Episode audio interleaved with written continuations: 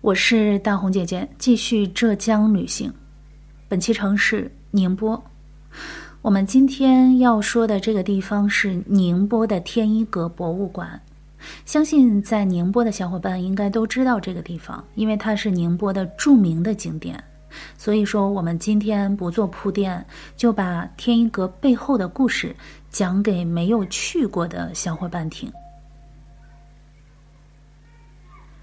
话说，在明朝的中期，有一个叫范钦的浙江人，一度位高权重，官至兵部右侍郎。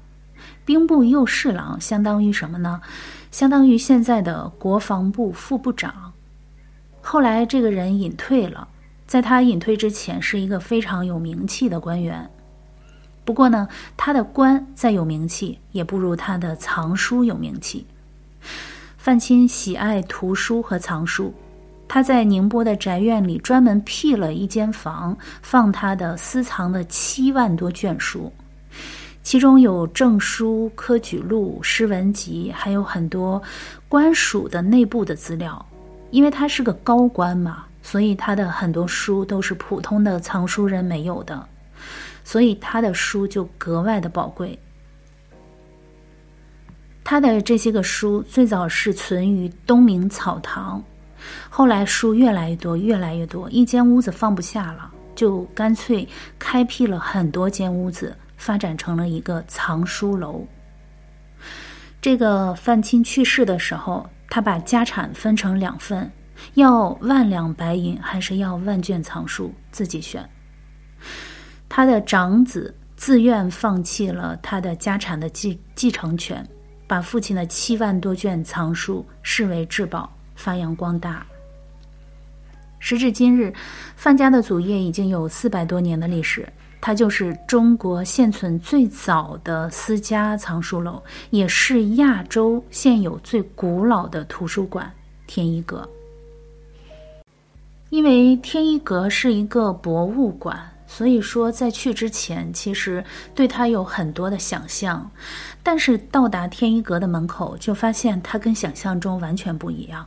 一股江南园林的味道扑面而来，优雅、精美、古朴，亭台水榭，绿木红鱼，曲径绕古树，清音沁心脾。它是余秋雨先生笔下的那一间风雨天一阁，还是让人敬畏的清高之所。天一阁建于明朝嘉靖四十年，也就是一五六一年，目前依然藏有各种各样的古书三十多万卷。到了这里才发现，它之所以被称为博物馆而不是图书馆，是因为它不仅仅只有书，这里还有地方志珍藏馆，还有麻将起源陈列馆，还有一个状元楼等等，很多个。值得去参观的地方，是融社会、历史、艺术、藏书文化于一体的一个综合性的博物馆。非常有趣的是那个麻将起源陈列馆，因为到了这里才知道，原来麻将文化是起源于宁波的，所以我们看到的很多麻将中的术语都和宁波的方言有关系，比如说胡牌的“胡”字。之所以读“胡”，就是因为这是宁波的口音。再比如说，宁波由于是一个通商口岸，渔民出海要看风向，所以就有了东西南北风。在这里还有各种各样的麻将陈列，有骨头做的、木头做的，还有各种各样的材质，竹子的、塑料的，还有玉石的等等。在这里收藏了很多很多的麻将，大开眼界。天一阁还有一个非常神奇之处，就是这里虽然有几十万卷的书，但是从来没有发生过火灾，几百年的时间它都非常的安全，就是因为天一阁门前有一汪池水，取名天一池。这个水不但显得环境格外的清雅，还有一个作用就是防火灾的作用。这种以水制火的建筑布局，后来也被其他的藏书楼学了去用。不仅如此，天一阁在防火、通风、防潮方面设计也很有自己的特色。范钦去世之后，长子范大冲继承了父亲的七万多卷藏书。他不仅扩充了图书的数量，而且也建立了非常严格的族规，就是这个书归所有的子孙全体共同所有，不是他一个人的。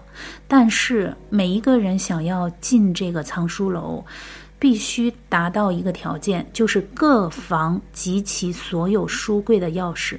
不然的话，不可以开锁。再后来，范家的子孙们又不断的维护和修造这一间园林，并且传抄天一阁的图书，供世子阅读。很多的名人名家都慕名到天一阁参观，比如说大史学家黄宗羲就曾经在范家的后人的帮助下进入天一阁阅读。增加了天一阁在学者们中间的知名度，慢慢的又有少量的学者大家进入天一阁阅读。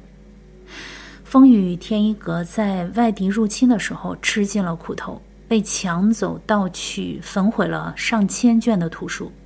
后来丢失的部分，经过各方面力量的追缴、捐赠，还有保护、重修，逐渐的形成了今天的规模。一九八二年，天一阁入选全国重点文物保护单位。我是大红姐姐，下期见。